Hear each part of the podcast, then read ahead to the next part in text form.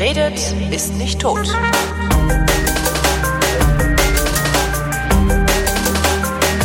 Willkommen zur Wissenschaft mit Florian Freistetter. Und mit Holger Klein. Ähm, Standardfrage, was gibt's Neues im All? Jede Menge, wie oh. üblich. Ich meine, äh, wir, wir können natürlich zum x-ten Mal über Gravitationswellen sprechen, aber vermutlich alle, die Wissenschaft hören, haben vermutlich schon alles gehört, was man über Gravitationswellen hören kann. Ja, ich habe ja auch den, den großen Podcast-Scoop gemacht und habe tatsächlich am Abend der Entdeckung, also am Abend der Pressekonferenz, sogar noch ein Interview mit einem der Wissenschaftler machen können, ähm, der an diesem, an dieser Entdeckung beteiligt war. Also es waren ja über 1000. Mhm. Äh, mit einem davon habe ich geredet für den Resonator. Das war auch ganz ich habe mich am Abend der Entdeckung im Jena Irish Pub betrunken. also ganz unabhängig, unabhängig von der Entdeckung, aber es hat sich gerade ergeben. Auch nicht schlecht. Also, äh, äh, ja. Das mache ich, dann beim, das, das mache ich dann beim nächsten großen Durchbruch. Welcher wird das sein? Was wird das nächste hm. große Ding sein? Das nächste große Ding. Äh, eine gute Frage. Es gibt so viele große Dinger. Vor allem im Weltall, ist genug Platz für große Dinger. ja gut, die fliegen da rum, das musst du jetzt naturgemäß sagen. Ich dachte jetzt eher so, was ist die nächste große wissenschaftliche Entdeckung oder wissenschaftliche Durchbruch? Äh, äh es kommt darauf an. Also ich meine, ich sag mal, es gibt ja von, wenn man jetzt äh, wir können logischerweise nur über die Dinge reden, von denen wir wissen, dass wir sie noch nicht wissen. Es gibt ja, diese, diese, diese Known Unknowns und Unknown Unknowns. Also ja. es kann sein, dass das nächste große Ding etwas ist, von dem wir noch gar nicht wissen, dass es überhaupt äh, große Ding, großes Dingpotenzial hat. Das stimmt, also, das kann gut sein. Also das, ich habe gerade gerade eine Sendung über Genforschung veröffentlicht, ähm, wo ich äh, gelernt habe, wie CRISPR-Cas funktioniert. Mhm. Ähm, das ist eine Möglichkeit, äh, gezielt Gene auszutauschen, also im Genom einzelne Sequenzen auszutauschen. Ähm, da haben die auch nicht mit gerechnet, als sie das gefunden haben damals. Ja, aber ich meine, gerade von den, von, den, von den bekannten offenen Fragen, ich meine, da gibt es natürlich die Klassiker dunkle Energie und dunkle Materie. Ja. Und ich glaube, glaub, das ist wirklich eins der, also ich glaube, dunkle Materie wird vielleicht nicht das nächste große Ding werden, aber es wird auf jeden Fall ein großes Ding werden. Also dunkle Materie herauszufinden, woraus die besteht, das ist wirklich was, von dem ich eigentlich überzeugt bin, dass es so in den nächsten zehn Jahren stattfinden wird. Also das, das ist wirklich was, das, das, das können wir uns erarbeiten, ja, diese Sache. Also da muss man wirklich nur genug irgendwie Teilchenbeschleuniger, Satellitenbeobachtungen machen. Also das, die, die, diese Antwort können wir uns erarbeiten. Haben wir denn eigentlich schon eine vage Ahnung? Ja, ne, darum meine ich, also bei dunkler Materie haben wir nicht nur eine vage Ahnung, wir haben auch schon sehr gute Ahnungen um Modelle und alles, was das für Teilchen sein könnten und wir müssen das halt alles überprüfen und das, wie gesagt, glaube ich, ist möglich. Bei der dunklen Energie, das ist wieder ein komplett anderes Ding. Die dunkle Energie, da haben wir nicht mal eine vage Ahnung. Ja? Also Wait, also das, ist das ein Unterschied? Ich, also, dachte, ich dachte, dunkle Energie wäre wär einfach synonym äh, zu dunkler wie, viel, wie, wie, wie oft haben wir, oh, wir haben jetzt bei Folge 45, glaube ich, sind wir schon für Wissenschaft, ja. Und Nee, oh Gottes Willen. Äh, dunkle Energie und dunkle Materie, abgesehen davon, dass zweimal das Wort dunkel vorkommt, haben überhaupt nichts miteinander zu tun. Ich habe wirklich all die Jahre gedacht, das sei synonym. Ja, jetzt Nein, überhaupt nicht. Ja, Bildung. Ich, also erstmal habe ich da extra, ich habe da schon schon x Blogartikel drüber geschrieben und Podcast gemacht, verlinke ich dann alle auch oder gerne. gerne. Aber ich lese ja, ich lese, seit ja. wir diese Sendung machen, lese ich ja so ungern hm. deinen Blog, weil das so viel dann vorwegnimmt von dem, was ja. ich mir von dir schon Aber, erzählen lassen kann. Okay, fang mal, ich, ich probiere es mal irgendwie halbwegs kurz zu machen. Mhm. Also dunkle Materie, die Idee stammt aus den 30er Jahren. Ja, da hat der, der Schweizer amerikanische Astronom Fritz Zwicky äh, Galaxien in Galaxienhaufen untersucht, wie schnell die sich bewegen, hat deren Geschwindigkeit gemessen und gemerkt, die bewegen sich verdammt schnell und eigentlich viel schneller, als sie es tun sollten, weil mhm. die Bewegung, also die bewegen sich halt, weil sie sich bewegen, Eigenbewegung, äh, werden aber auch durch die Gravitationskraft der jeweils umliegenden Galaxien in dem Galaxienhaufen gebremst. Ja? Und wenn die sich zu schnell bewegen, dann fliegen die auseinander. Also genauso wie wenn die Planeten aus irgendeinem Grund, wenn du die Planeten beschleunigen würdest in unserem Sonnensystem, würden die alle nicht mehr an die Sonne gebunden sein und würden in alle Richtungen davonfliegen. Ja. Äh, tun sie aber nicht, weil sie sich halt in der richtigen Geschwindigkeit bewegen. Und der hat festgestellt, die Galaxien in diesem Galaxienhaufen bewegen sich so schnell, dass sie eigentlich schon längst aus dem Galaxienhaufen rausgeflogen sein müsste. Also der Galaxienhaufen hätte sich schon längst aufgelöst haben müssen. Hat er, Hat er aber nicht, weil äh, offensichtlich da mehr Materie ist, als man sehen kann. Ja, also die Materie, die man sehen konnte, die hat nicht ausgereicht. Okay, der hat sich um, einfach angeguckt, äh, wie viel wie viel Gravitation macht die vorhandene Materie. Genau. Und die ist eigentlich nicht in der Lage, äh, diese Menge an Masse zusammenzuhalten. Ganz genau. Die rumfliegt. Okay. Genau. Und er hat dann in seiner Arbeit geschrieben, da muss es eben anscheinend eine Art dunkle Materie geben. Hat er wirklich genau genau so geschrieben. Also Dunkle Materie die, die, wäre genau. dann also synonym zu ähm, unbekanntes massereiches Phänomen. Ja, oder einfach, ja, oder einfach im Prinzip also so seltsame Gravitation, kann man auch sagen. Okay. Ja, wenn man es mhm. noch unbedingt, weil damals war es noch nicht wirklich so festgelegt. Spukhafte äh, Ferngravitation. Ja, ja, man muss nicht übertreiben. Aber jedenfalls ist dann dieser Befund dann auch äh, weiter bestätigt worden. Also in den 60er Jahren hat, haben dann noch äh, andere Astronomen, äh, verdammt, warum fällt mir der Name nicht ein? Vera Rubin, äh, auch die hoffentlich nochmal irgendwie, Fritz Zwicky ist schon tot, aber Vera Rubin hätte nochmal Chancen, einen Nobelpreis zu kriegen. Und es wird Zeit, dass mal eine dritte Frau einen Nobelpreis für Physik kriegt. Äh, und die hat dann das Ganze auch bei Sternen festgestellt. Ja, also hat festgestellt, dass auch die Sterne in den Galaxien selbst, also nicht nur Galaxien in Galaxienhaufen, sondern auch Sterne in Galaxien sich an nicht so bewegen, wie sie es tun sollten. Weil mhm. es genauso wie halt irgendwie äh, der Merkur ist der Sonne am nächsten, der bewegt sich schnell. Die Erde ist ein bisschen weiter weg, bewegt sich langsam rundherum. Und je weiter weg du von der Sonne bist, desto langsamer bewegen sich die Dinger. Und eigentlich sollte es auch bei Sternen in Galaxien so sein, ja. Je weiter ja. weg vom Zentrum, desto langsamer sollten sie sich bewegen. Mhm.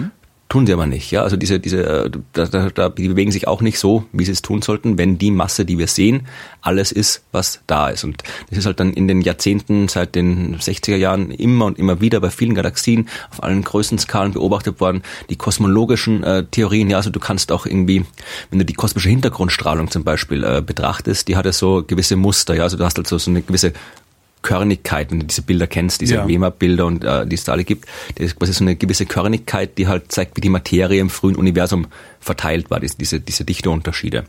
Und auch da kannst du sagen, je nachdem, äh, wenn du da gewisse äh, Massen voraussetzt, quasi wie, wie die Gesamtmasse im Universum war, also die Gesamtmasse, äh, dann äh, kriegst du verschieden starke Körnigkeiten, ist es vereinfacht zu sagen. Mhm. Ja, und äh, da sieht man auch, dass äh, quasi wenn die Materie, die wir sehen können, alles ist, was von Anfang an vorhanden war, und das muss ja so sein, weil es kann ja nicht irgendwie neue Materie plötzlich dazukommen oder irgendwie aus dem Universum verschwinden, sondern das muss ja, was jetzt da ist, muss ja am Anfang auch da gewesen sein. Mhm. Und auch da sieht man bei diesen kosmologischen Modellen von der kosmologischen Hintergrundstrahlung, was wieder eine komplett andere äh, Zeit- und Größenskala ist, dass äh, es viel mehr Materie gegeben geben muss, als wir sehen können. Also äh, egal, ob wir es über die Beobachtung machen, ob wir es über die Teilchenphysik machen, ob wir die, die Kosmologie, äh, über theoretische äh, Modelle, überall alles, was wir tun, sagt uns seit den 1930er Jahren, es muss mehr Materie geben, als wir sehen können. Mhm. Also es gab eine Zeit lang mal so eine konkurrierende äh, Theorie, die Mond-Hypothese, modifizierte, modifizierte Newtonsche Dynamik,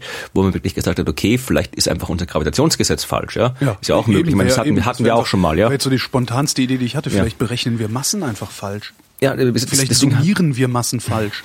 Ja, das hatten wir auch schon mal. Ich meine, das, diese Mond-Hypothese, die äh, im, auch, auch in den 70er Jahren oder sowas aufgestellt worden ist, äh, die besagt eben, dass bei sehr, sehr geringen Beschleunigungskräften, also wenn es wirklich darum geht, also wirklich sehr, sehr schwache Gravitationskräfte, dass da eben dieses äh, 1 durch R Quadrat Gesetz nicht mehr exakt stimmt, sondern irgendwie anders formuliert werden muss, äh, war eine Zeit lang mal möglich. Mittlerweile ist, sind so gut wie alle davon abgekommen, das für vernünftig zu halten, weil man mittlerweile weiß, dass sich auch mit diesem, äh, mit dieser Mond-Hypothese nicht alles erklären lassen kann. Und man kann ein bisschen was damit erklären von den Befunden, aber so wie es momentan aussieht, äh, brauchst du selbst, wenn du eine Mond-Variation äh, bei deinem Gravitationsgesetz annimmst, immer noch dunkle Materie. Mhm. Ja, und das ist natürlich, wenn, dann bleibt man gleich bei der dunklen Materie, anstatt das dann noch, noch komplizierter zu machen.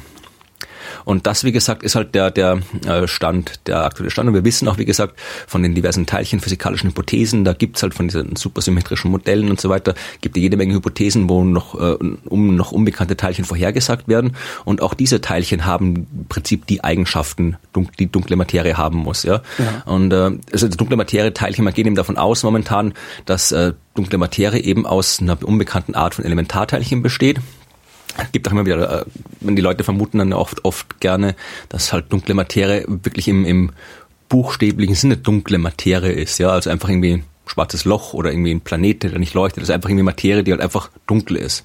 Ja. Äh, das, wie gesagt, das, das würde auch nicht funktionieren, weil irgendwie ein schwarzes Loch war ja nicht immer ein schwarzes Loch, das war ja früher mal ein Stern. Mhm. Sterne müssen entstehen, die entstehen aus normaler Materie und so weiter. Und du, wir wissen halt, du brauchst irgendwie fünfmal mehr dunkle Materie als normale Materie. Und so viel Zeug war nicht da, aus dem Sterne entstehen hätten können. Außerdem wird man das merken, wenn da so viele äh, schwarze Löcher rumfliegen würden durch Gravitationslinseneffekt und so weiter. Also all diese, diese die, die Hypothese, dass man sich die äh, Macho-Hypothese war das, die, dass die dunkle Materie aus Massive Compact Halo Objects besteht, also halt im Prinzip großes dunkles Zeugs. okay. Das war die, die Macho-Hypothese.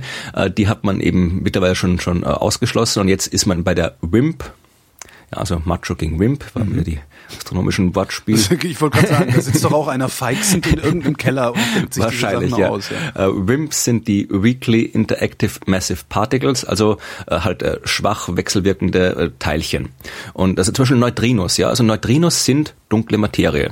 Mhm. Ja, also nicht nur, also die nicht, sind nicht so ähnlich wie, sondern Neutrinos sind dunkle Materie.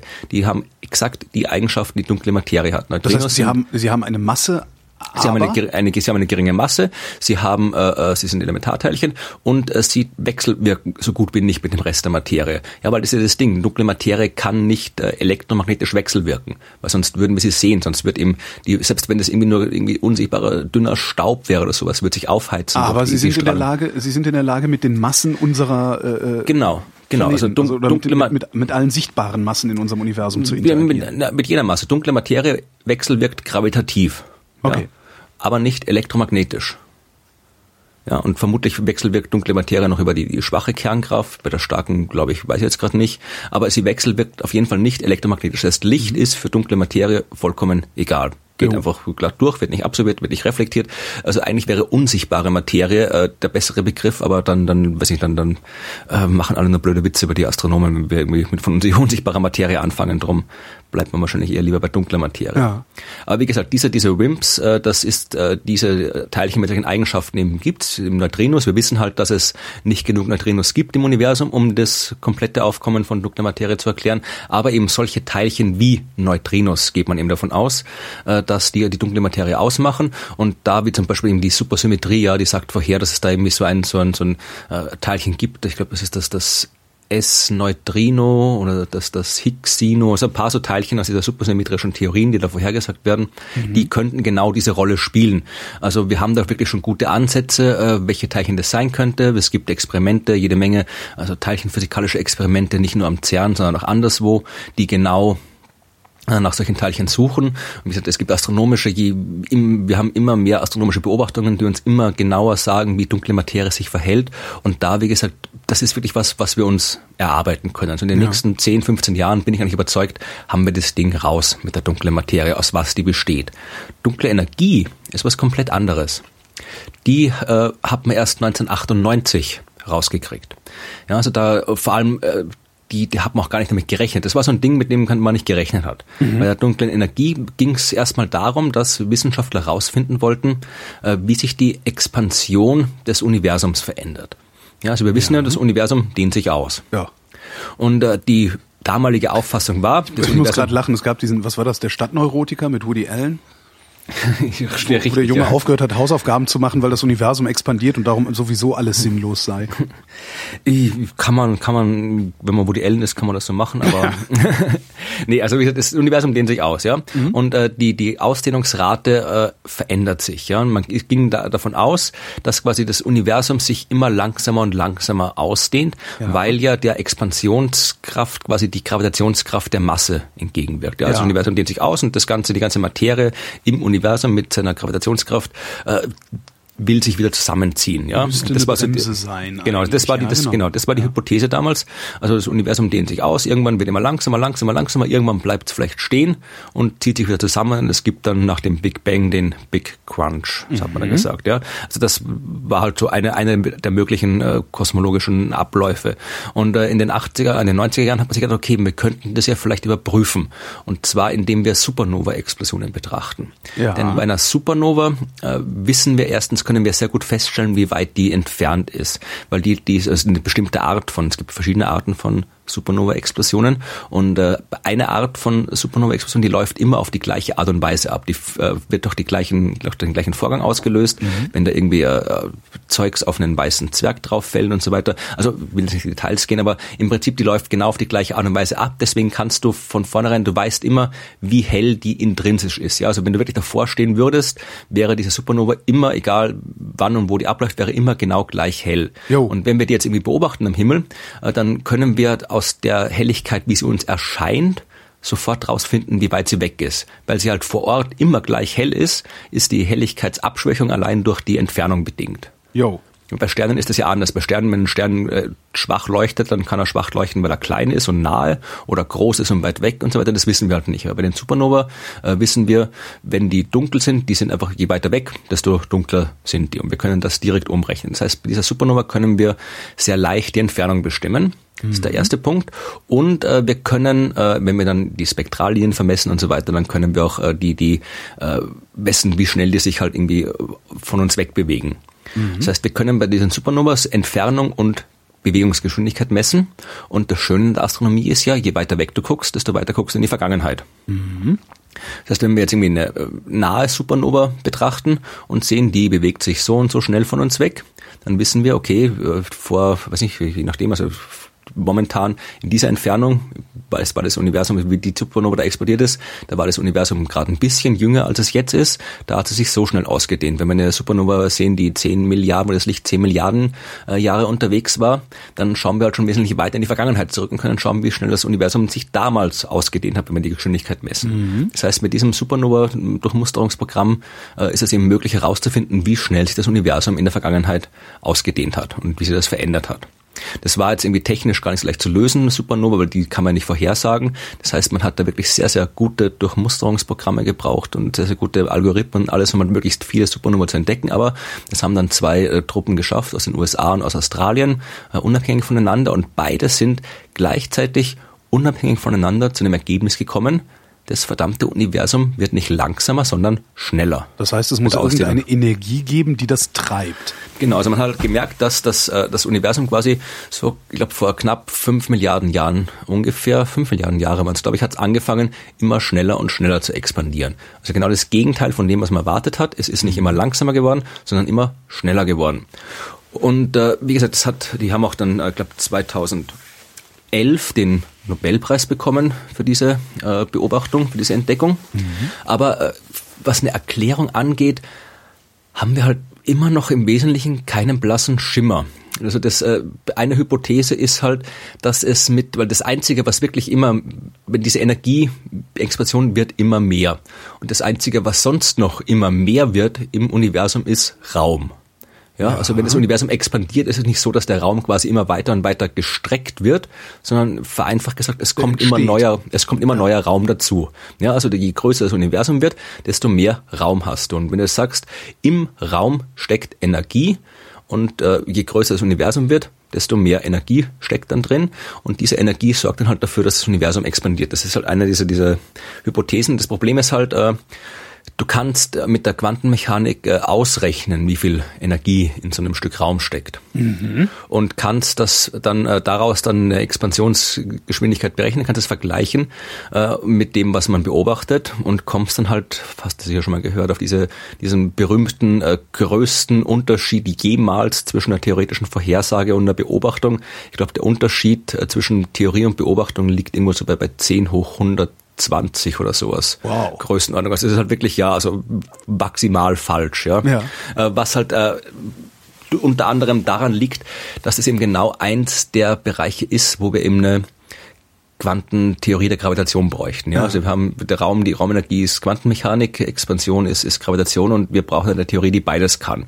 Und äh, die haben wir halt nicht und wir haben auch noch keine wirkliche Ahnung, äh, wie sowas ausschauen sollte und im Gegensatz zur dunklen Materie wo es halt im Prinzip reine Arbeit ist, die wir noch zu erledigen haben, äh, da, das, da, da, weiß nicht, da brauchen wir äh, irgendein Genie, das halt so plötzlich wie, wie, wie Einstein oder sonst irgendwer ankommt und, und eine neue äh, Theorie der Quantengravitation hinlegt. Das kann mhm. morgen sein, das kann in 100 Jahren sein. Also da, da, da gibt es auch keine wirklich vernünftige Strategie in der dunklen Materie, wo man darauf hinarbeiten kann. Also das Einzige, was, was, was mir spontan einfällt, was man machen kann, ist äh, dafür sorgen, dass möglichst viele Menschen äh, Wissenschaft machen können. Ja, also nicht nur irgendwie äh, reiche Kinder von Eltern aus Europa, sondern irgendwie überall auf der Welt. Möglichst ja, weil wer Menschen, weiß, ob nicht genau, wer ja. weiß, ob nicht irgendjemand in Subsahara-Afrika ja. gerade die ja, also wie gesagt, Idee im Kopf hat und es gar nicht merkt. Ne? Das ist halt der einzige Weg, der mir jetzt spontan einfällt, wie man da unter Anführungszeichen gezielt äh, auf eine Lösung der dunklen Energiesache hinarbeiten kann, mhm. weil da ist wirklich da, da brauchen wir, ja, oder da, das, das kann auch sein, dass wir es in, in 100 Jahren noch nicht wissen, was dunkle Energie ist, weil halt da immer noch keiner aufgetaucht ist, der eine vernünftige Theorie hat. Mhm. Aber äh, dunkle Materie, wie gesagt, könnte das nächste oder übernächste große Ding sein. Oder was ganz anderes, von dem wir halt noch nicht wissen, dass es ein großes Ding sein kann. Ja wo wir gerade im Universum sind. Mir ist in den letzten, ich weiß gar nicht warum, aber in der letzten Zeit sind mir schon wieder diese Flat Earth Leute über den Weg gelaufen. Ja, weil du, ja, weil du dich bei Facebook in komischen Ecken rumtreibst, du nee, nicht rumtreiben soll. Nicht. Also ich weiß auch nicht, woher das kam. Ähm, mal davon abgesehen, dass äh, ich prinzipiell ja der Meinung bin, dass die einzige Antwort, die man solchen Leuten geben kann, lautet, halt den Rand, du Idiot. Ja, oder hüpf vom Rand, du Idiot. Oder hüpf, hüpf vom Rand, du Idiot. Das gefällt mir. Aber was sagt man denen tatsächlich? Ja, und nix. zwar ohne, ohne zu sehr äh, in die Kosmologie einzusteigen. Also, da fragst du am besten Wissenschaftler aus der Cornell University in New York. Mhm. Die haben nämlich eine äh, Studie veröffentlicht, in der sie herausgefunden haben, wie man einen Facebook-Streit gewinnt. Aha. Äh, da geht's irgendwie um 18.000 äh, Diskussionen bei äh, auf, auf ach, das ist das komische Reddit-Kram, ja. den ich nicht verstehe, wie auf dem Subreddit r slash change my view, was immer daraus sein Das heißt, du hast Reddit ja. auch nicht verstanden? Ich habe da einmal irgendwie so ein komisches, äh, so eine komische Diskussion, wie heißt das, Arma, Ask Me Anything, ja. das habe ich mal da gemacht, aber das war das, glaube ich, das einzige Mal, wo ich mich darum getrieben habe. Ich bin, ich, ich bin auch mal zu sowas, kapiert. Ich bin auch mal zu sowas eingeladen worden, zu so einem AMA. Mhm. Ähm, das ist dann irgendwie an Zeit oder an meiner Schlampigkeit gescheitert oder so, aber ich habe mir das dann auch angeguckt, Reddit, und ich habe das nicht verstanden. Ja, ich, man muss ja nicht alles verstehen. Stimmt. Ja, aber jedenfalls, die haben halt, äh, wie auch immer, die haben sich da rumgetrieben, diese Wissenschaftler aus Cornell, und haben da 18.000 Diskussionen untersucht und dann äh, geschaut, äh, daraus probiert eben, äh, wie, keine Ahnung, die eigentliche Arbeit habe ich nicht gelesen, aber die haben dann nämlich Algorithmen und sowas drüber laufen lassen und dann diverse Schlussfolgerungen drauf gezielt, wie man eben solche Diskussionen, wo es irgendwie, keine Ahnung, halt irgendwie äh, Wissenschaftler gegen Pseudowissenschaftler, Veganer gegen Fleischesser, Raucher gegen Nichtraucher, was soll diese typischen Facebook-Diskussionen mhm. halt. Ja, und, wo äh, keiner sich auskennt, aber jeder eine Meinung ja, hat. Genau. Also die ihre, ihre, die, ihre Schlussfolgerungen sind, es ist besser, sofort zu antworten, als sich länger dafür Zeit lassen. Mhm. Äh, es ist äh, kontraproduktiv, viel zu kommentieren, ja, also weil mhm. nachdem man drei, vier Mal was geschrieben hat, dann äh, lässt, lassen die sich so noch schlechter überzeugen, als sie es eh schon gewesen wären. Ja, äh, Argumente soll man mit Fakten belegen, logischerweise. Äh, Forscher empfehlen Links auf seriöse Webseiten.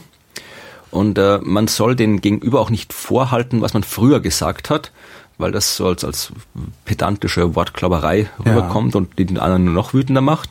Äh, man soll selbst nicht emotional werden, sondern sachlich bleiben.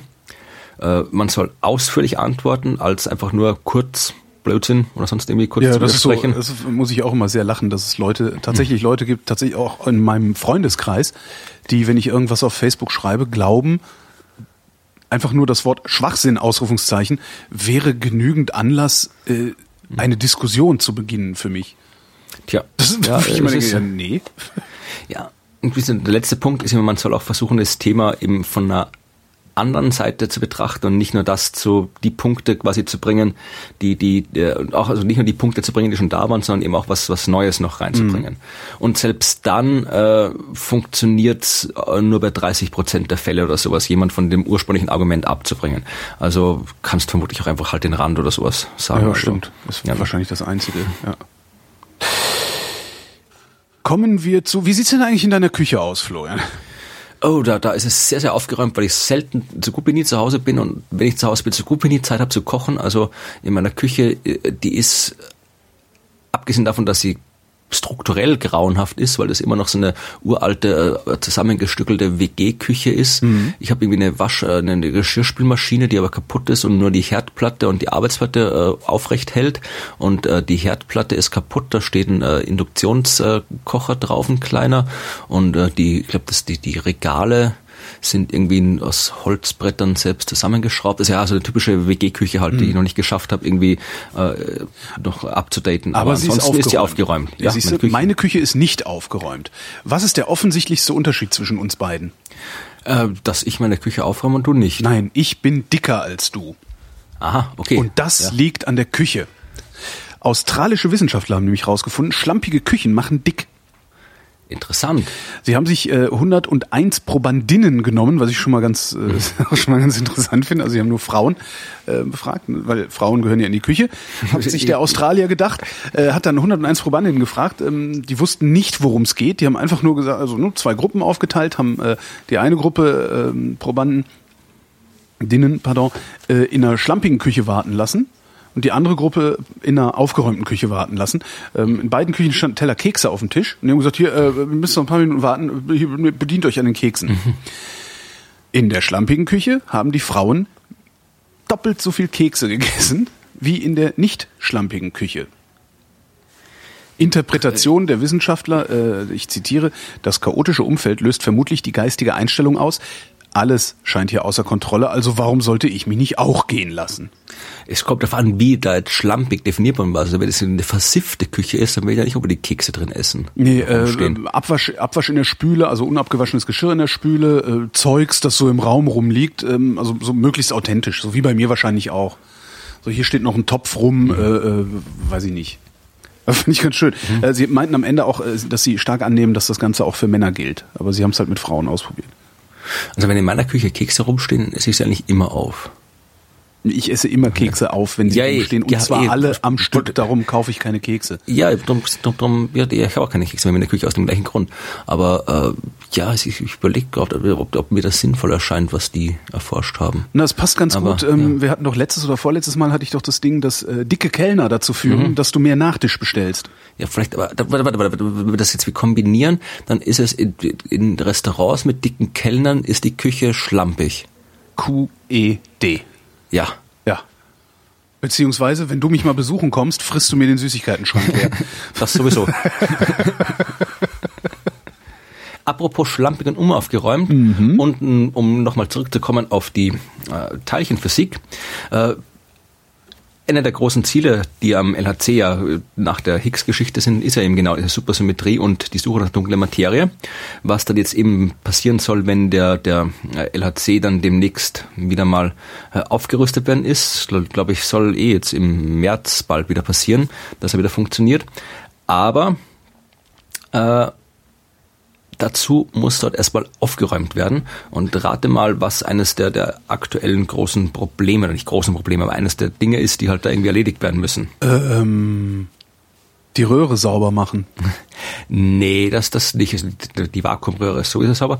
Nee, Ach so, ich habe gedacht, dass sich da vielleicht auch irgendwas an den, an den äh, Wänden ablagert, anlagert, so wie bei so einem, bei so einer Fusionsmaschine oder so. Mhm. Also nee, das, das glaube ich, keine Ahnung, glaube ich nicht. Nee, es geht vor allem, es geht, äh, die haben, die haben einen Kabelsalat, aber die, die, die Mutter aller Kabelsalate anscheinend. Nein, nein, nein, nein, nein, die Mutter aller Kabelsalate hat die Entrauchungsanlage am Flughafen Berlin-Brandenburg. Das kann gut sein, ja. Aber vielleicht könnten die sich dann irgendwie Nachhilfe von den Zernleuten holen. Also das Ding ist, äh, wie gesagt, der LRC ist halt, wie es halt in der Artikel steht, ist halt irgendwie Work in Progress. Das ist nicht so, dass man irgendwie das einmal irgendwie gebaut hat und dann war er gebaut, sondern da hat man im Prinzip, seit er da ist, halt mehr oder weniger ständig dran rumgeschraubt, ja, mhm. und abgedatet und dann natürlich auch jede Menge ersetzt. Und äh, ich, ich, ich war einmal, ich war ja mal dort äh, am LHC und wirklich auch da in, in den Katakomben und bei den Direktoren und die haben da echt viele Kabel, ja, also wirklich, also da egal wo du hinguckst, überall laufen irgendwelche Kabel lang und alles und äh, die werden natürlich ständig ausgetauscht und äh, oft genug hat man es aber anscheinend irgendwie quasi neue Kabel gelegt, die alten aber nicht weggetan. Ah, ja. und das jetzt, ist wirklich wie ein BER, das ist ja großartig. Und wie gesagt, jetzt hier die schreibe ja der Kabelsalat an den Vorbeschleunigern, also das sind die, die kleineren Beschleunigern, die irgendwie da halt die, die Teilchen mal schnell genug machen, dass sie in den großen Beschleuniger dürfen. Mhm. Also der ist so massiv geworden, dass kein Platz für neue Kabel mehr bleibt. Aber Sie haben noch einen Überblick, welches Kabel wohin führt? Äh, ja, also ich schreibe mir, also 60 Techniker wurden mit der Aufgabe betreut, die insgesamt etwa 8000 bis 9000 überschüssigen Altkabel zu entfernen. Eine Arbeit, die sich über Jahre erstrecken wird.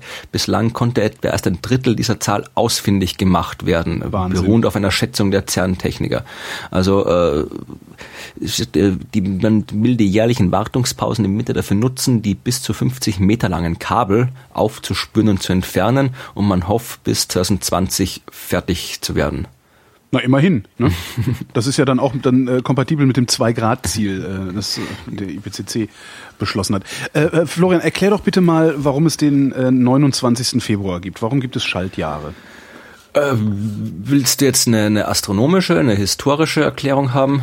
Ach, es gibt zwei unterschiedliche? Ich dachte, es gäbe ja, eine astronomische Erklärung. Ja, es gibt eine astronomische Erklärung, warum du Schalttage brauchst und ja. es gibt eine äh, historische Erklärung, warum es der 29. Februar ist. Ach so, das habe ich sogar mal irgendwo gelesen. Ich will die astronomische Erklärung. Falls du ja. beide kennst, kannst du auch beide sagen. Ich habe Hinterher äh, sage ich dir, worauf ich eigentlich hinaus will.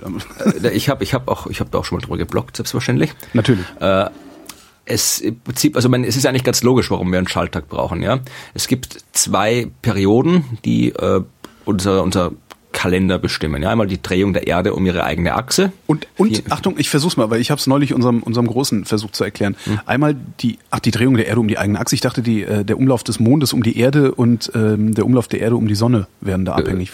Nee, der Mond, der Mond ist vollkommen egal. Ah, ich dachte, das wäre so ein Kalender. Wir, wir haben okay. einen Sonnen, ja, der kommt auf an. Natürlich kannst du den Mond auch, je nachdem, ob du einen Mondkalender oder einen Sonnenkalender hast. Okay. Und einen Lun, Luna Soli Soli, Luna, kann ich, wie es heißt, Sonne, Mondkalender halt. Mhm. Aber im Prinzip das mit den Schaltern ist, äh, wir haben äh, die Erde braucht einen Tag, um sich um ihre eigene Achse zu drehen, ja. also 24 Stunden. Und um einmal um die Sonne rum braucht die Erde 365 Tage 5 mhm. Stunden, 48 Minuten und ah. 45,216 Sekunden. Und diese 5 äh, Stunden, die addieren wir so lange, bis sie einen Tag ergeben und das ist alle vier ja, Jahre. Und das Ding ist, wir können, wir könnten natürlich einen Kalender haben, der 365 Tage hat und mhm. dann noch einen 5 Stunden, 48 Minuten Tag hinten dran machen.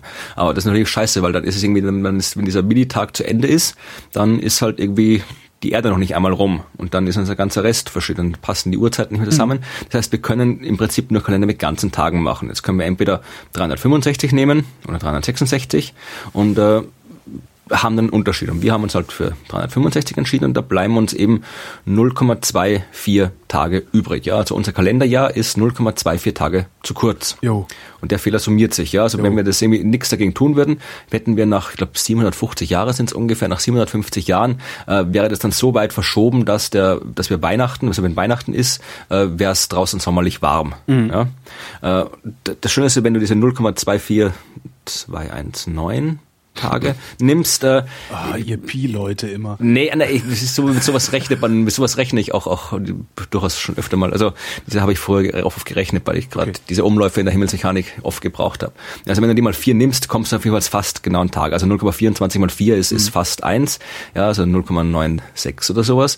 Äh, und fast ein ganzer Tag. Ja, Das heißt, nach vier Jahren macht der Fehler einen ganzen Tag aus, darum haust du nach den vier Jahren einen Tag dazu, hast dem 300 66 Tage. Aber sind so. wir dann nicht ein Stück zu lang? Genau, da bist du nämlich zu lang. Ja, du kannst wieder ausrechnen, wenn es quasi über ein 100, ich mache jetzt mal die Seite auf, weil ich die Zahlen nicht mehr alle auswendig kann.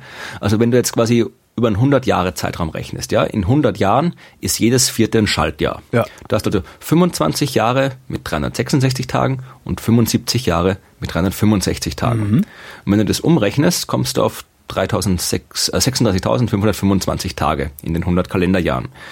100 Umläufe der Erde um die Sonne dauern aber 36.524,219. Äh, das heißt, jetzt bist du ein bisschen zu lang. Ja, du hast 0,78 Tage Fehler auf 100 Jahre gemacht.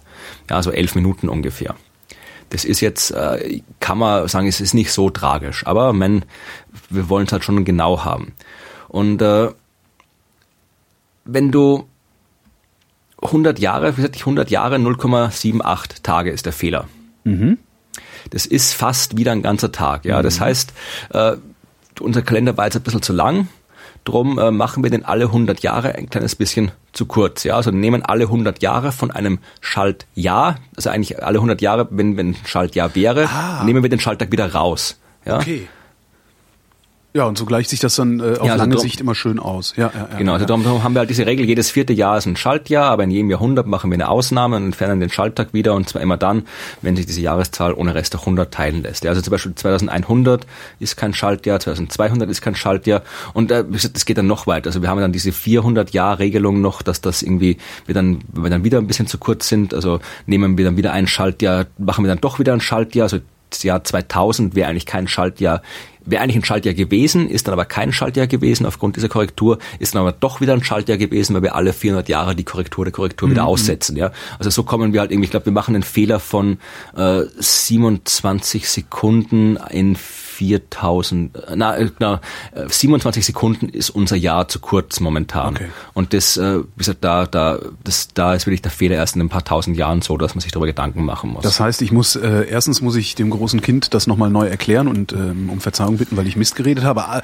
das andere ist, ich wollte eigentlich nur ein bisschen Reklame machen, aber danke für die lange Einleitung. Ähm, dieses Jahr ist ein Schaltjahr, denn das heißt, wir Richtig. haben einen 29. Februar. Äh, der ist am Sonntag oder am Montag, ja, egal, ähm, weil ist ja zeitsouveränes Nachhören hier. Ähm, und äh, der 29. Februar ist ausgerufen worden zum Tag der seltenen Erkrankungen. Mhm. Da gibt's jetzt irgendwie eine neue Anlaufstelle am Universitätsklinikum Jena bei dir zu Hause. Ja. Ähm, und äh, ich wollte einfach diesen Umstand, dass es den Tag der seltenen Erkrankungen am 29. Februar gibt, äh, nutzen, um auf eine Sendung hinzuweisen, die ich im vergangenen Jahr aufgenommen habe ähm, und zwar im Rahmen des Resonators, also dem Podcast, den ich für die Helmholtz-Gemeinschaft Deutscher Forschungszentren produziere. Äh, da ist die Folge 54, die beschäftigt sich mit seltenen Erkrankungen ähm, und äh, da kriege ich äh, ausführlichst erklärt, was das ist äh, und wie man damit umgeht und äh, ja, sehr spannende Sendung fand ich. Weil seltene Erkrankungen betreffen halt Leute, ähm, warte mal, wie war das? Wenn nicht mehr als fünf von 10.000 Menschen davon betroffen sind dann ist es eine seltene das ist selten, ja. ja. Und äh, die sind halt so, so gut wie gar nicht behandelbar weil äh, die Pharmaforschung unfassbar teuer ist. Also bis du ein Medikament zugelassen kriegst, kostet es sich eine Milliarde im Zweifelsfall. Und ähm, da wir Marktwirtschaft machen, bekommst du dieses Geld nie wieder raus. Mhm. Ähm, es gibt so ein paar Möglichkeiten, da sowas zu machen. Orphan Drugs heißen die, also ähm, ja, Waisenmedikamente, äh, also Medikamente, die tatsächlich nur für einen ganz speziellen kleinen Fall äh, hergestellt werden. Aber das sind meist Abfallprodukte also Zufallsfunde, äh, wo dann auch nochmal ein anderer Patentschutz drauf ist als auf normalen Medikamenten. Also wer solche Orphan Drugs entwickelt oder findet, der darf die ein bisschen länger auswerten und vermarkten, äh, als das normalerweise der Fall ist. Ja, Soweit meine Erinnerung. Äh, hört in den Resonator 54 rein, ähm, da wird das alles schön erklärt. Ja, es gibt auch ein Bekannter von mir, macht da irgendwie auch, der ist auch so Mikrobiologe und forscht mhm. auch über, ist, ich weiß nicht genau welche, aber auch irgendwie eine ganz seltene genetische Erkrankung und so weiter. Der meint halt auch, dass wenn er da was rausfindet, dann nutzt ganz wenigen Menschen, mhm. denen dafür aber richtig ordentlich. Mhm. Aber so halt reich werden oder sowas kann man damit nicht großartig. Nee, wirklich nicht. Es gibt ja äh, eine, eine häufige Erkrankung, ist übrigens Alzheimer. Da kontere, mhm. kontere ich jetzt mal mit. Äh, Alzheimer, also wir, ne, wir werden alle irgendwann dement. Ähm, das heißt, unser Gehirn verkalkt. Früher, hat man früher auch schon gesagt, ja, der Opa, mhm. der ist bisschen verkalkt. Ne? Äh, und das ist im Grunde kann man das so beschreiben. Ne? Also das Gehirn, im Gehirn gibt es Kalkablagerungen, die machen dann irgendwas da und man wird halt doof davon. Ähm, jetzt haben amerikanische Wissenschaftler herausgefunden, dass es einen Rückgang der Demenzerkrankungen gibt. Ähm, und zwar ähm, War ja die Zahlen jetzt irgendwie aufzu. Weil, ja, weil alle Abflussreiniger trinken. Weil, so. genau, weil alle Abflussreiniger trinken. Nee. Aber äh, die Häufigkeit von Demenzneuerkrankungen, jetzt habe ich es gefunden, die Häufigkeit von Demenzneuerkrankungen ist äh, seit 1997 in jedem Jahrzehnt um 20 Prozent zurückgegangen. Das klingt eigentlich nicht schlecht, oder? Das klingt überhaupt nicht schlecht. Das ist ziemlich klasse sogar. Ähm, sie erklären sich das ähm, oder glauben oder vermuten als Ursache äh, gestiegenes Bildungsniveau. Mhm. Insgesamt, also Sie haben in den USA geguckt, gestiegenes Bildungsniveau äh, und den Rückgang von Risikofaktoren für Herz- und Gefäßkrankheiten, äh, weil Bluthochdruck, äh, hohe Cholesterinwerte äh, eher erkannt und äh, intensiver behandelt werden. Also es war halt früher nicht so. Früher haben die Leute äh, ein bisschen Bluthochdruck. Ähm, ja, und äh, außerdem die frühe Erkennung, bessere Behandlung von Gefäßleiden soll das Demenzrisiko auch senken. Schlecht. Weil sie vor allen Dingen gesehen haben, dass gefäßbedingte Demenz stark rückläufig war. Ja. Fand ich irgendwie ganz, ganz, eine, eine, eine frohe Botschaft aus dem äh, Reich der Medizin. Ja, ich habe auch eine frohe Botschaft. Bitte. Verkünde äh, sie mir, oh Meister. Wissenschaftler haben äh, eine neue Spinnenart im Südwesten der USA entdeckt. Die Rock'n'Roll-Spinne. Fast, ja. fast. Äh, sie haben sie benannt nach äh, Johnny Cash. Ja, das äh, so also war, Aphonopelma Johnny Kashi. Johnny Kashi, sehr schön. Aber will man nach einer Spinne benennen? Ah, gut, der kann sich nicht mehr wehren. Ne? Ach, ich glaube, nach Johnny Cash hätte das sicherlich gefallen. Glaub. Als Jim Henson beerdigt wurde, hat Kermit der Frosch gesungen It's not easy being green. Also schlimmer geht immer, wollte ich damit sagen. Ja. Nee, ach, ich finde Johnny Cash, ich habe deswegen, es wird anderen, nämlich gibt es ja jede Menge Zeugs, das nach Prominenten kann, aber ich finde halt, find halt Johnny Cash mhm. so großartig, drum mir das gefallen. Das ist echt schön. Was, ist und, das äh, irgendeine besondere Spinne oder ist es einfach nur eine äh, neue Spinne? Die ist tief schwarz und wurde in der Nähe des berühmten Folsom State Gefängnisses in Kalifornien entdeckt. ist das das, wo er aufgetreten ist? Das ist Folsom Prison Blues, ja. Ah, okay. Wo da ist er aufgetreten. Und äh, äh die haben, ich glaube irgendwie, sie haben, ich glaube, das ist eine Vogelspinnenarten, sie haben irgendwie Vogelspinnenarten neu äh, klassifiziert und dabei festgestellt, dass eben äh, irgendwie 14 neue Spezies oder sowas, irgendwie jede Menge Spezies waren irgendwie keine eigenen, aber 14 neue und äh, das war jetzt irgendwie hier, hier äh, eine, anscheinend irgendwie eine, die sie vorher jetzt quasi falsch klassifiziert hatten oder sonst irgendwas. Also ich habe noch was sehr Schönes gefunden. Ah, äh, darf ich oh, noch, noch, noch, wenn wir, bevor wir das da, wenn wir schon hier, äh, mit das Namen, ich habe nämlich, sind. ja, ne, ich habe nämlich dann bei Wikipedia geguckt, ob ich da mehr über die Spinne rausfinde und äh, habe äh, eigentlich die deutsche Wikipedia ist ja teilweise ein bisschen immer so ein bisschen extra seriös. Ja. Ich finde das ja sehr angenehm übrigens. Ja, aber ja eh und äh, ja, na, aber ich meine so was was die die die die die, die Artikel angeht, ja, also es gibt in der, in der englischen Wikipedia gibt es viel mehr irgendwie absurden äh, Kram, stimmt, aber ja. es gibt hier in der deutschen Wikipedia habe ich mich äh, doch gefreut, den Artikel zu finden äh, mit dem Titel Liste skurriler wissenschaftliche Namen aus der Biologie.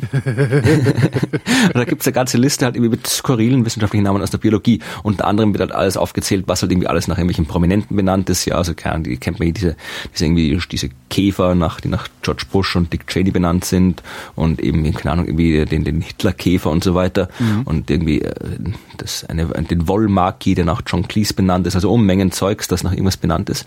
Und dann gibt's halt irgendwie auch die ganzen nach fiktiven Personen. Aber ich fand schön, also die, meine Lieblingskategorie war da auch die sonstige Kuriosa. Äh, da gibt es zum Beispiel eine australische Stabschreckenart, ja. die äh, ein österreichischer Zoologe äh, benannt hat und dann anscheinend war das sehr, sehr schwierig, eine langwierige Untersuchung, diese neue Gattung äh, einzuführen. Und der hat diese Stabstreckenart, nachdem es dann wirklich nach dieser anscheinend sehr langen, komplizierten Arbeit, äh, hat er sie den Hammer außer benannt. Ja, also den, den Hammer den haben außer jetzt jetzt den Hammer jetzt, ja. Also den, heißt wie den Hammer, also wir haben ja zwei Namen immer, den Hammer ja. außer. Super. Aber da gibt es noch mehr, ja, es gibt auch mehr. Also es gibt irgendwie 1994, das, das war jetzt irgendwie 1912, das ist irgendwie 1994 die Geschichte. Äh, österreichische Entomologen haben äh, auch, das waren, sind das für Viecher? Äh, Fang, fanghafte, keine Ahnung, was fanghafte sind. Keine Ahnung. Viecher, irgendwelche Viecher anscheinend. Äh, auch irgendwie so, so komisch, aber ich mach's mal auf. Ah ja, auch irgendwelche Netzflügler, also auch irgendwelche Schrecken, ja. Mhm. Äh, und da war anscheinend irgendwie, auch haben sie auch irgendwas falsch äh, äh, klassifiziert, ja, das ist falsch Klassifizierung verwechselt worden. Und dieses äh, Mantis-Dings, also die haben sie dann genannt, offiziell Mantispa verwechselte. Was? Nochmal. Mantispa verwechselte. Mantispa verwechselte. Also er schreibt A verwechselte. Ja, ja, aber den ersten Teil verstehe ich nicht. Da, das ist einfach nur Mantispa, so heißt das Viech. Ach so, also Mantispa, okay, so wie Mentis, okay. ja, so Schrecke. Also das ist ein A, verwechselte Mantis. Aber, aber geschrieben halt mit A, P, H, also wie so lateinisch AFA. Also, und das, die haben in dieser Liste seltsam viele Österreicher drin, die sonst. Ich, genau das wollte ich gerade sagen. ja, da gibt's nämlich hier auch eine, weil, weil, Das ist, weil ihr so einen morbiden Humor habt. Ja, da gibt's eine Fuschel, eine, eine Fuschel, eine fossile Muschel. Ja, eine Fuschel. Paläontologe entdeckt Fuschel. Eine fossile Muschelart, die anscheinend auch ein Österreicher oder Österreich-Liebhaber äh, benannt hat. Also diese Muschelart ist schon ein Parva-Museum, was immer auch das ist, aber sie heißt eben offiziell Parva-Museum Mordstrom. Mordstrom. Also Mordstrom. Ja, also das ist, das ist schon das auch ein Österreicher? Äh, vermutlich, also das ist auf jeden Fall österreichisch, ja. Aber also, äh, ob es Mordstrom, ich weiß nicht, was das auf Österreich, österreichisch heißt, aber in, auf Kölsch heißt das eine sehr große Trommel. Nee, Mordstrom. So Drum, Drum ist halt irgendwie ein Ding. Ja, so Mordstrom, okay. mhm. Mordstrom, Mordstrom irgendwas. Ja, so okay, stimmt. Drum, ja, eigentlich, ja, Drum ist in Köln dann eigentlich auch Ding. Wenn man, also, ja. ich kann die Liste nur empfehlen hier, da kann man viel Spaß haben mit der, bei Wikipedia. Vermutlich ist die englische Liste noch, gibt sicherlich auf Englisch auch, wo sie noch viel, viel, äh, viel, äh, noch länger ist, aber genau. die ist schon, da kann man schon viel Spaß haben damit. Also, mir ist zugespielt worden, was heißt zugespielt worden? Mir hat jemand geschickt, eine Hörereinsendung, ähm, über einen sehr, sehr, sehr, sehr schönen wissenschaftlichen Hoax. So, die äh, Theorie lautet wie folgt. Der erste Mauertote war ein Polizeihund namens Rex. Der dritte Weltkrieg wurde nur durch Einhaltung des Leinenzwangs für die Wachhunde der AVA, NVA Grenztruppen verhindert. Die Wachhunde der Grenztruppen stammen eigentlich von den KZ-Hunden der Nazis ab, können dafür aber nichts, weil die Hunde ja auch unter der Mauer gelitten haben, sogar viel länger als die Menschen unter der Mauer gelitten haben, denn für die Hunde hat die deutsche Teilung 280 Jahre gedauert, weil Hundejahre. Das Ganze äh, ist aus einem, ja. das ist großartig.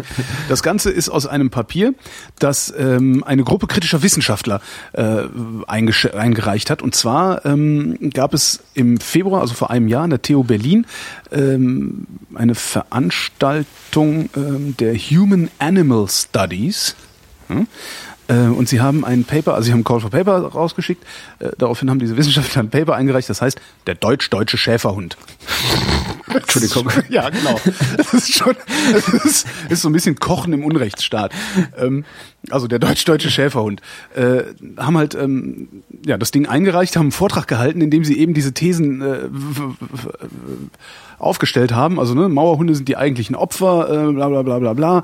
Ähm, dann, äh, ja, ein Westschäferhund, äh, also die Westschäferhunde, wie war das? Äh, ähm, ich weiß gar nicht, genau, ich zitiere, im Rahmen des Schutzes der EU-Außengrenze sahen die Westschäferhunde sich damit konfrontiert, dass sie nun aggressiv gegen Flüchtlinge und Schleuser vorgehen mussten, anstatt diese, wie zuvor an der innerdeutschen Grenze, im Schutz der Leine mit freundlichem Gebell willkommen zu heißen. Ich wollte gerade fragen, ob sächsische Schäferhunde äh, die Ausländer eher beißen als die, die, das, weiß ich nicht, Hamburger Das Beste kommt noch, das Beste kommt noch. Also, sie haben halt dieses Paper eingereicht, haben diesen Vortrag gehalten, ähm, sehr schön dokumentiert, ich tue dann ein paar Links in die Shownotes, haben diesen Vortrag gehalten, haben eigentlich die ganze Zeit erwartet, dass die Leute sich kaputt lachen oder wenigstens irgendwie Gegenrede entsteht. Stattdessen ist immer mehr Applaus entstanden. Dann haben sie das sich gedacht, okay, wenn wir jetzt hier auf diesem TU-Panel die Leute verarscht kriegen, dann versuchen wir mal noch was anderes und haben das Ding eingereicht ähm, an eine Zeitschrift namens Totalitarismus und Demokratie vom Hannah Arendt Institut. Und die haben es gedruckt Aha. Allerdings leicht verändert, ähm, haben zurückgemeldet, naja, diese ähm, EU-Außengrenze, also EU, ne, dieses Grenzsicherungskritik, das lassen sie mal besser raus. Aber nicht, weil es Schwachsinn war, sondern weil es politisch nicht opportun war.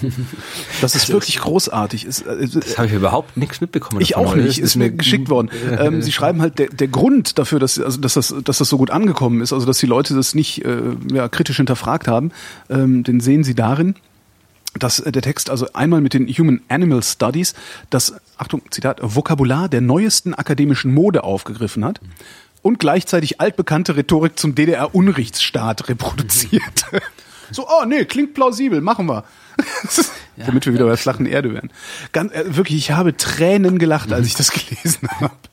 Ja, der deutsch-deutsche Schäferhund. Ach. Ja, sowas Lustiges habe ich leider nicht. Ich habe noch, ich habe noch eine Geschichte, äh, ja. die Geschichte mit den, mit den, wir hatten ja heute schon die, die fehlende, die dunkle Materie. Mhm. Äh, es gibt noch die Geschichte mit den äh, Fast Radio Bursts und der fehlenden normalen Materie. Was? Weißt du, was Fast Radio Bursts sind? Ähm, Nein. Ich könnte es jetzt versuchen, mir herzuleiten, aber sag's einfach. Es sind Radioblitze. Ja. Radioblitz, ja also hat jetzt nichts mit, mit deinem Radio zu tun, sondern mhm. mit, mit Radiostrahlung. Also äh, man hat die, die ich glaube, das erste Mal, man hat man dieses Ding das erste Mal gesehen, äh, ich glaube 2006 erst, also noch, noch gar nicht lange her. Also da hat man wirklich plötzlich für extrem kurze Zeiträume, also wirklich Millisekunden oder sowas, extrem starke Radiosignale bekommen. Also wirklich also nicht Signalen im Sinne von Information, sondern einfach halt irgendwie Radiostrahlung, mhm. genauso wie, wie halt eine Supernova, wo es halt wie hell normalen Licht quasi blitzt, äh, hat man hier einen Radioausbruch gehabt und eben nicht dafür für so eine Supernova, ja, die leuchtet halt ein paar Tage oder Wochen hell am Himmel, bevor sie verschwindet. Dieser Radioblitz hat da wirklich äh, nur ein paar Millisekunden geblitzt, dann war er wieder weg. Mhm. Ja, und äh, wie gesagt, eben darum heißen die eben Fast Radio Burst. Und das ah, äh, fast, Ding weil ist, er so kurz ist. Genau. Okay. Und das Ding ist, äh, das äh, Problem ist halt, wenn das halt nur so ein paar Millisekunden kurz ist, dann kannst du noch nicht wirklich erforschen, ja, weil du, vor allem du kannst noch nicht wirklich bemerken, ja. Das Problem, die haben die immer früher, haben die die immer erst in Archivdaten entdeckt, ja. Mhm. Also die haben halt nämlich alten Daten durchgeschaut und dann gesehen, ah, da war ja irgendwas. Und äh, das Problem war, also wie gesagt, den ersten 2006 und danach hatten sie noch 15 weitere oder sowas äh, von denen gefunden. Aber halt, äh, ich glaube, das letzte Mal war der in den Medien, äh, weil äh, ich glaube, letztes Jahr irgendwo gab es mal schon mal ein paar Berichte drüber, weil die da irgendwie geschafft haben, einen fast live zu beobachten. Ja, also die haben wirklich gerade Glück gehabt, ein so ein Ding wirklich halt in Echtzeit äh, aufzunehmen. Und äh, Jetzt, wie gesagt, haben die ungefähr 15 oder sowas, haben aber immer noch keine Ahnung, was das genau geht. Das war schon in dieser Pressemitteilung über diese aktuelle Arbeit, hat einer von den Wissenschaftlern gesagt, äh, es gibt mehr Theorien äh, über Radioblitze, als man Radioblitze kennt.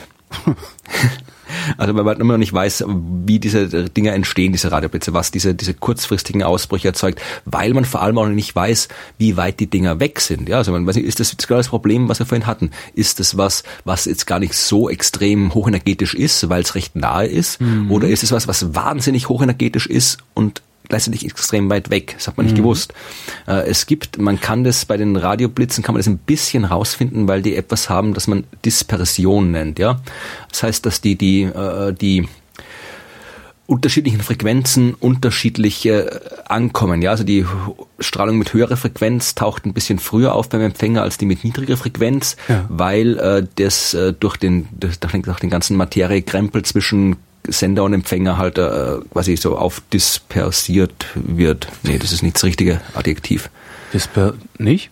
Ich weiß nicht, dispers Dispersion, dispersiert? Ich habe keine Ahnung. Also es, ja. ihr wisst, was gemeint ist, ja. Ähm, und äh, das, also man kann halt da, es war halt immer noch nicht genug, um rauszufinden, wo das wirklich, es war ein Indiz dafür, dass das eben von weit weg kommt, weil eben sonst das nicht so ausgeprägt gewesen wäre, diese Dispersion. Aber es war ihm nicht ganz klar. Und jetzt haben die äh, wir haben jetzt quasi so ein neues System entwickelt, wirklich, also so ein Superb hieß das, von den australischen Astronomen waren es, glaube ich. Die haben halt wirklich so, so ein automatisiertes System, wo halt, wenn irgendwie ein Teleskop diesen Blitz sieht, sofort Unmengen andere Teleskope äh, ebenfalls aktiviert werden und hingucken. Mhm. Und in dem Fall haben sie am 18. April letzten Jahres äh, im australischen Parks Observatory so einen Fast äh, Radio Burst gesehen und dann konnte äh, man tatsächlich im, im normalen Licht. Äh, ein japanisches Teleskop hat dann eine Galaxie dort gefunden, dort wo dieser Radioburst herkam. Mhm. Äh, eine elliptische Galaxie, was ein Hinweis darauf ist, äh, dass das eben schon recht alt ist. Also elliptische Galaxien sind generell älter als die Spiralgalaxien, in denen wir leben. Und vor allem ist die auch weit weg. Ja. Also die, die Lichtlaufzeit ist irgendwie sechs Milliarden Jahre. Mhm. Also das Zeug ist echt, also die Galaxie ist echt weit entfernt. Und jetzt weiß man, dass zumindest ein paar dieser Fast Radio Bursts wirklich von weit, weit herkommen. Also wirklich extrem hochenergetisch sein müssen, weil sonst wären, wären die bei uns nicht mehr so stark. Man weiß immer noch nicht genau, was äh, die äh, auslöst. Man geht davon aus, dass es halt eben auch wieder diese, diese Dinge, kollidierende Neutronensterne, mhm. kollidierende schwarze Löcher oder sowas halt sind. Ja, also wirklich, dass diese Ereignisse, wo halt wirklich äh, extrem viel Energie frei werden kann, wo uns dann auch die, die Gravitationswellenastronomie weiterhelfen kann, die ja letztens äh, gerade geboren wurde. Stimmt, damit kann man da reingucken. Ja. Genau, davon kannst du überprüfen. Also wenn du dann irgendwie da siehst, da hier kommt ein Fast Ready Burst und dann kommt da auch noch irgendwie Gravitationswellen, die auf schwarze Löcher hindeuten, dann wissen wir halt, okay, das waren jetzt schwarze Löcher, die da kollidiert sind oder Neutronensterne, die kollidiert sind. Hm. Also das wird in Zukunft wesentlich einfacher werden. Aber in dem Fall, wie gesagt, wissen wir jetzt eben schon ein bisschen mehr darüber, über diese Burst, dass die eben von weit weg kommen, dass die äh, extrem hochenergetisch sind und äh, das ist eben der zweite große Punkt. Man kann jetzt, wenn man die Entfernung kennt, kann man jetzt auch aus dieser Dispersion der, der, der Radiofrequenzen ein bisschen mehr über die ganze Materie zwischen Quelle und Empfänger rausfinden, weil man jetzt weiß, wie viel dazwischen liegt, wie viel Distanz dazwischen ist. Mhm. Und äh, das war eben das Interessante, weil wir wissen, die, die normale Materie, also jetzt nicht nichts Dunkles, sondern einfach die ganz normale, das ganz normale Zeug, aus dem wir alles bestehen. Ja, äh, da wissen wir, äh, wie viel da ungefähr da ist. Das Problem ist, äh, von wenn wir wirklich die, die äh, die normalen Sterne, die ganzen Gaswolken und so weiter angucken, dann reicht es eigentlich nicht aus, äh, um den, den quasi die, dass das ist eigentlich zu wenig, als äh, wir eigentlich davon ausgehen, dass normale Materie vorhanden ist, weil wir eben die die äh, der Großteil oder ein großer Teil dieser normalen Materie ist äh, extrem dünnes Gas, das sich zwischen den Galaxien befindet. Ja, also wirklich so, so dünn, so kalt, dass du das kaum irgendwie vernünftig beobachten kannst. Mhm. Also wir wissen, dass das Zeug da sein muss aus verschiedenen theoretischen Überlegungen. Man sieht ja dann auch irgendwie teilweise, wie ferne Galaxien irgendwie so, so galaktische Jets aus den ihren schwarzen Löchern, zentralen schwarzen Löchern rausschießen und so weiter. Und wir wissen, dass äh, Supernova ständig irgendwie Teilchen da rauspfeffern. Also wir wissen, dass zwischen den Galaxien Zeug ist aber eben nicht genau, wie dicht, wie viel und so weiter. Und mit dieser Dispersion kannst du jetzt äh, das tatsächlich äh, durchaus messen, also nicht messen, aber du kannst halt wirklich zeigen, dass das jetzt mit diesem einem Radioblitz konnten wir schon zeigen, dass der, die Materie, die Dispersion verursacht hat, tatsächlich äh, genau die im Prinzip die fehlende Menge ausmacht, beziehungsweise halt äh, genau so viel da ist, wie man sich erwarten würde, wenn eben die ganze, wenn unsere Schätzungen über die Menge der intergalaktischen Materie korrekt ist. Ja, also wir wissen, dass jetzt quasi äh, unsere unser Masseninventar der normalen Materie korrekt ist. Okay. Äh, übrigens Streuung. Dispersion. Ach, ja. Es streut. Ja. Dispersion ja, streut. Ja, man muss auch ab und zu. Ja, nein, ja, Ich habe was Feines noch also aus der Welt der Psychologie mitgebracht. Ja. Der unfassbar exakten Wissenschaft Psychologie.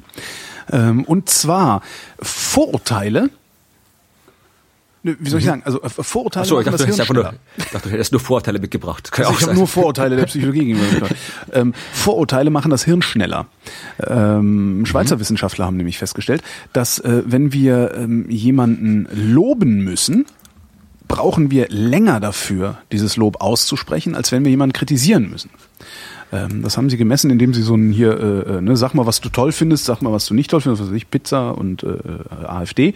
Äh, und dann haben sie den Leuten halt Begriffe gezeigt und sie mussten dann halt Knöpfe drücken und äh, positiv, negativ zuordnen. So.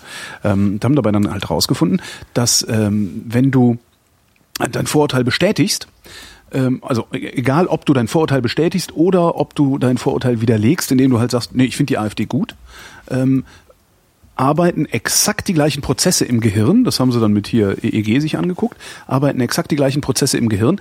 Wenn du dein Vorurteil aber nicht bestätigst, brauchen diese Prozesse ein wenig länger. Mhm.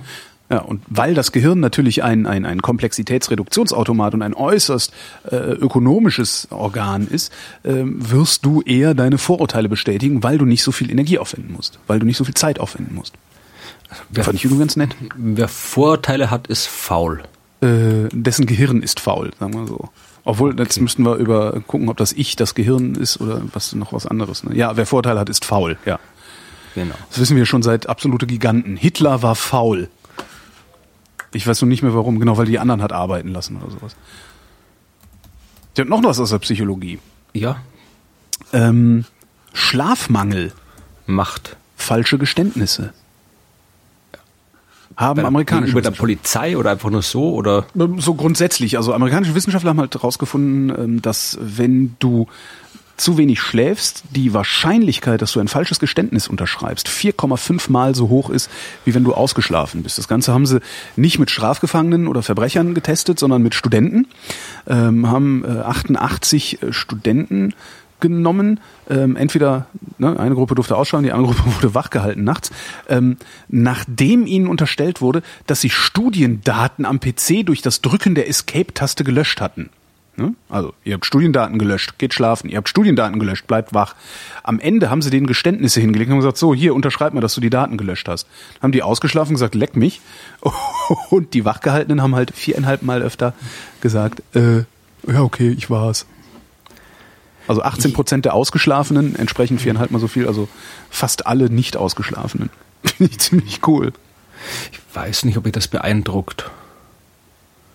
Ich weiß nicht, ich, ich finde gerade, dass, dass man quasi einfach, wenn man unausgeschlafen ist, tendenziell äh, eher halt irgendwie unkonzentrierter, unmotivierter, einfach nicht so so drauf ist, ist jetzt irgendwie äh, trivial. Also warum, warum die gerade sich jetzt quasi auf genauso gut hätten machen können, irgendwie können Studenten, die die unausgeschlafen sind, besser oder schlechter Kreuzworträtsel lösen oder irgendwie sonst irgendwie was machen. Naja, nee, es geht warum, ja darum, warum die jetzt gerade irgendwie auf die Geständnisse? Das, es geht ja darum, das, etwas zuzugeben, was gar nicht der der Wahrheit entspricht. Ja, eh, du aber. weißt ja, du hast es nicht gelöscht, aber du unterschreibst trotzdem das Geständnis. Ja, aber du bist ja eh, aber du bist einfach irgendwie, wenn du, wenn du, wenn du jetzt wieder eine Nacht durchgemacht hast, dann, weiß ich, bist du halt einfach, einfach nicht so geistig fit und da kannst du irgendwie die, ich frage halt, warum die gerade, was der, die Motivation ist, gerade zu sagen, wir untersuchen jetzt, ob jemand falsch Geständnis unterschreibt. Ich meine, da gibt so viele andere äh, Kriterien, wie du irgendwie die geistige, geistige äh, Aufmerksamkeit, Fitness, was auch immer du da haben, willst, äh, beurteilen kannst. Ja, also aber wenn ich, dir, wenn, ich, wenn ich dir heute sage, hier, die Daten sind gelöscht, weil jemand auf Escape gedrückt hat und dich dann schlafen schicke oder nicht schlafen schicke und dich morgen und dir morgen sage, so übrigens, ich weiß, dass du den Knopf gedrückt hast und jetzt unterschreib mal, dass du ihn gedrückt hast dann wirst du ja noch wissen, egal wie ausgeschlafen du bist oder nicht, wirst du dich noch dran erinnern, ob du das gelöscht hast oder nicht. Oder meinst du, dass du dann hingehst und dir denkst, hm, vielleicht war ich tatsächlich unachtsam, ich kann mich nicht so gut dran erinnern, weil ich so unausgeschlafen bin? Ich weiß nicht, ob das da zusammenhängt. Genauso gut, wenn du sagst, irgendwie, äh, keine Ahnung, wenn du irgendwie ausgeschlafen bist, kannst du, habe ich jetzt irgendwie, habe ich das jetzt schon gemacht? Habe jetzt hier irgendwie den, den, keine Ahnung, die, die, den, den äh, Kühlschrank, äh, die, den Herd abgedreht, nachdem ich die Wohnung verlassen habe oder sonst irgendwas? Oder habe ich jetzt hier den, den, den Text schon geschrieben, ja, aber das ich schreiben sind, wollte, sonst irgendwas? Also sind das aber sind doch die Sachen, die du dich fragst, die, die nicht gestern passiert sind, oder? Also, ja, hm. Man, wahrscheinlich könnte das auch bedeuten, dass Schlaf dazu führt, dass die Erinnerung hinterher besser mhm. funktioniert. Ne? Genau, das glaube ich, würde ich sagen. Aber müssen wir bitte mal gucken, was die, ob die nur das eine untersucht haben und mhm. dann daraus eine Schlagzeile geworden ist oder ob die noch anderen Krempel auch untersucht haben. Mhm, mhm, mhm, mhm. Weiß ich jetzt auch nicht. Tja. So, ich habe noch eine Geschichte, mhm. also ich habe noch mehr, aber eine interessante vielleicht noch. Ähm, ich, erstmal erstmal eine, eine, eine Leseempfehlung quasi. Ja. Das äh, Blog Back Reaction, weiß ich, ob du das schon mal nee, äh, gelesen hast. Das schreibt äh, äh eine Physikerin aus äh, Deutschland, Sabine Hossenfelder, mhm. so die kennst, die mhm. äh, und also es sind auch noch andere Leute dabei, aber das ist irgendwie die, die schreibt den Hauptteil. Ich habe die kennengelernt, die ist äh, in, in, in, in Schweden hat sie gearbeitet eine Zeit lang und da hat die auch irgendwie so einen Workshop für Wissenschaftsjournalismus äh, irgendwie so organisiert und ähm, die ist einerseits ist sie fachlich äh, gehört die zu den wirklich also die ist durchaus in ihrem Feld äh, durchaus eine von den führenden Wissenschaftlern und schreibt dort auch wirklich ein sehr schönes Blog, also beschäftigt sich auch viel mehr mit Öffentlichkeitsarbeit und so weiter. Und dieses äh, Back-Reaction-Blog ist halt eines, also sie schreibt auch noch in anderen Medien, können wir alles lesen, aber das ist halt, es ist halt quasi schon sehr fachspezifisch, kann man sagen. Also es ist irgendwie nichts, was man so als kompletter Laie irgendwie lesen sollte mit dem also Anspruch, alles verstehen zu wollen. Ja, oh, es kommt, wenn man ein bisschen mit so ein bisschen, sagen wir mal, ein bisschen Grundlagenwissen in der okay. Wissenschaft und dann hat man schon, aber es sind halt wirklich, das sind halt irgendwie so, so da kommt Diagramme aus Papers drin und so weiter. Aber es sind halt wirklich auch, auch da Themen drin, die man sonst nicht so liest. Zum Beispiel jetzt ganz aktuell die Geschichte, die ich jetzt eigentlich hier erwähnen wollte, nachdem ich erwähnt habe, dass man die Publikationen von Sabine Hausenfelder lesen soll, weil die mhm. generell alle interessant sind. Äh, da geht's um, äh, wir haben ja am Anfang mit dem nächsten großen Ding ja. äh, begonnen. Und da äh, ist es eben hier, ist vielleicht ein großes Ding, äh, von dem wir noch nicht wissen, dass es ein großes Ding ist. Nämlich äh, zu viele Neutrinos. Zu viele? Ja, zu viele Antineutrinos. Das musst du mir erklären. nee, also normalerweise bei so, so teilchenphysikalischen Experimenten äh, ist es ja meistens nicht so, dass du irgendwie sagst, wir, wir machen jetzt ein Higgs-Boson und dann drückst du auf den Knopf und dann guckst du am Ende nach, ob dein Higgs-Boson rausgefallen mhm. ist oder nicht. Ja, äh, So funktioniert das ja nicht. Da geht es alles quasi nur nach Statistik. Das heißt, wie sie damals das Higgs-Boson quasi nachgewiesen haben, haben die absurd viel hohe, weiß nicht, 10 hoch, hoch irgendwas, viele Teilchen miteinander kollidieren lassen über Wochen hinweg und gewusst, äh, okay, in, nach dem, was wir jetzt über Elementarteilchen wissen, äh, wenn wir die kollidieren lassen, in so und so viel Prozent der Fällen äh, passiert das und es entstehen die Teilchen, die zerfallen in die Teilchen, die zerfallen in die Teilchen, am Ende bleiben die Teilchen übrig. Und in so und so vielen Fällen passiert das und in so und so vielen Fällen passiert das. Und am Ende kannst du quasi ausrechnen, äh, was du quasi als im Durchschnitt als Resultat bekommen würdest. Mhm. Ja, also du kriegst am Ende, sagen wir, wieder vereinfacht gesagt, äh, so und so viel Prozent von diesen Teilchen bleiben übrig, so und so viel Prozent von diesen Teilchen, so und so viel Prozent von diesen Teilchen. Aber halt nur im, im, im, im statistischen Sinne. Also wenn du ein Experiment machst, kann irgendwas rauskommen. Äh, das ist wie beim Würfeln. Ja? Also wie gesagt, wenn ich einen Würfel habe und einmal würfel, dann kann irgendwas rauskommen. Wenn ich 10.000 Mal würfel, weiß ich, äh, ich habe äh, ich habe halt irgendwie genau, nein, ich, ich habe halt quasi genauso viele mit einem, wahrscheinlich mit, mit einem Sechstel Einser, mit einem Sechstel Zweier, mit einer Meinst Sechstel. du nicht, dass das eine, eine gaußsche Normalverteilung wird? Das wäre mal interessant. Hat das schon mal jemand ausprobiert? Das ist eine, ich weiß, wenn ich, wenn ich irgendwie 60.000 mal würfel, dann habe ich jeweils 10.000 mal 1, 10.000 mal 2, 10.000 mal 3, 10.000 mal 4, 10.000 mal 5, 10.000 mal 6. Oder 60.000 mal 1. Das kann auch sein, aber halt nur sehr unwahrscheinlich. Ja. Ja, also wenn das so, ja, kommt das, wahrscheinlich, das kommt wahrscheinlich darauf an, wie du es zeichnest. Also du kannst es auch so zeichnen, wenn du das quasi fragst, wie wahrscheinlich ist 60.000 mal 1, dann bist du auf dem hinteren Ende von der Gauss-Verteilung. Äh, wenn du das so aufzeichnest, dann kriegst du auch eine Gauss-Verteilung raus. Aber ich sage, um das geht es nicht. Es geht im Prinzip, mhm. dass, dass du halt quasi, du machst eine statistische Vorhersage, was du erwartest, dass rauskommt. Ja. Und äh, wenn tatsächlich deine Theorie alles ist, was in der Realität stattfindet, dann kommt auch genau das raus, was du erwartest. Ja, also dann hast du deine Messwerte, liegen dann genau dort, wo deine Vorhersage liegt. Ja. Aha.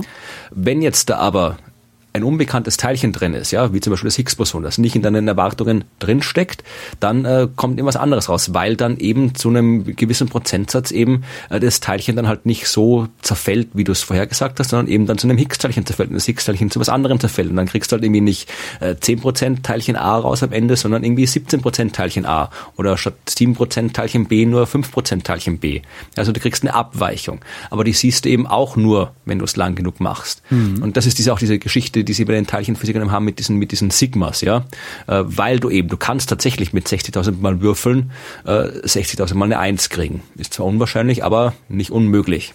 Genauso kann es sein, dass halt einfach zufällig äh, du halt diese Abweichung drin hast, einfach weil halt zufällig jetzt gerade mal die Teilchen alle halt mal so zerfallen sind und nicht so du halt irgendwie noch mehr machen das müssen. Und diese Sigma-Abweichung, die sie immer sagen, dass wenn man sagt, du brauchst eine 5 Sigma-Abweichung, damit das als Entdeckung gilt, heißt eben, dass die Wahrscheinlichkeit, dass diese Abweichung zwischen Theorie und Vorhersage durch Zufall entstanden ist, ist halt bei 99,999 275 oder keine Ahnung, das ist eine mhm. große Zahl. Also das, wie gesagt, so macht man in der Teilchenphysik Entdeckungen. Du machst sehr, sehr viele äh, äh Versuche, rechnest vorher per Statistik aus, was erwartungsgemäß rauskommen sollte. Und wenn diese äh, Vorhersage von der Messung abweicht, ist es ein Zeichen dafür, dass du was nicht inkludiert hast, was mhm. eben im Allgemeinen irgendwie ein neues Teilchen oder eine neue unbekannte Wechselwirkung ist. Mhm. Womit wir jetzt bei den Neutrinos wären. Jo. Ja. Du kannst die Neutrinos stecken ja, äh, weiß man auch, wie sie verhalten. Das heißt, du kannst sagen, wenn du jetzt irgendwie einen Teilchendetektor vor ein Kernkraftwerk stellst, ja, und vorher fragst, weil sonst kriegst du Schwierigkeiten vermutlich. wenn du Äh, dann kannst schon, weil die Wachleute, die da arbeiten, sowas noch nie gesehen haben, was du da aufbaust. Was machen die da? Wissenschaft. Ja, nee, aber ich sag, das, ist, das kann man doch machen, weil Neutrinos sind ja tendenziell immer schwer zu kriegen und äh, Teilchen, also Kernreaktoren sind gute Neutrino-Quellen, weil die mhm. gehen halt irgendwie glatt durch, kannst du dich auch irgendwie, kann man schon messen. Also es wird durchaus viele Experimente vor äh, mit, mit Neutrinos von Kernkraftwerken gemacht. Und äh, die, man kann auch vorhersagen, äh, wie viel da rauskommen sollten, Neutrinos von den Arten. Ja, und das hat man auch gemacht und festgestellt, ja, passt so, aber bei einer Stelle, also es sind in den Neutrinos mit einer Energie von 5 Megaelektronenvolt, da passt nicht. Da kommen nicht so viel raus, äh, wie wir gedacht haben, dass rauskommen. Ja, da sind eigentlich mehr. Achso, es kommen mehr. Es kommen mehr raus. Ja, dann äh, hat man äh, anderes Experiment gemacht. Äh, bitte komplett andere, äh, anderes, wie mal, glaube ich, in der Beschleuniger oder sowas. Äh, auch wieder gesehen, aha, bei 5 Megaelektronenvolt, da kommen mehr Neutrinos, als es da sind. Also es gibt jetzt mittlerweile Aber nur bei 5 bei 5 Megaelektronenvolt, drunter ja, und drüber nicht. Ja, das, das heißt halt, ja, das ist halt im Prinzip, dass wenn du halt irgendwie sagen wir mal, dann zwei war beim Higgs-Boson, ja, das hat irgendwie, wenn du halt weißt, dein, dein Teilchen hat eine Masse von so und so viel äh, Elektronenvolt mhm. und äh, dann kriegst du halt äh, dann bei dieser Energie eben diese Abweichung, weil er dann die Teilchen, die dann äh, aus denen dieses zu denen dieses Higgs-Boson dann irgendwie zerfällt und so weiter, die sammeln sich halt alle bei diesen Energiewerten an. Das heißt, die Abweichung in deinen äh, zwischen Vorhersage und Theorie, die hast du immer dort bei dem Energiewert, der der Masse des Teilchens entspricht, dass du halt irgendwie nicht drin hast in mhm. deiner Rechnung. Und äh, die, äh, Sabine hat in ihrem Blog im drei äh, relativ neue Experimente, also in den letzten letzten drei Jahren oder sowas, glaube ich, entstanden sind, gezeigt, die alle eben äh, diese Abweichung bei fünf äh, MEV gezeigt haben. Also für sich genommen alle jetzt nicht nicht so groß, nicht statistisch signifikant. Ja, also hätten halt äh, genauso gut einfach nur Zufall sein können. Aber wenn man das kombiniert, bist du immerhin schon bei 4,1 Sigma. Ja, also es ist eine Wahrscheinlichkeit äh, von 1 zu 10.000, dass es äh, Statistik ist, mhm. äh, dass es Zufall ist. Statistik ist es auf jeden Fall. Aber äh, der Wahrscheinlichkeit von 1 zu 10, also bis zu 99,9999 Prozent ist es tatsächlich was, was Neues. Und äh, das ist halt, ja, also da weiß man halt noch nicht, äh, was es genau geht, ja.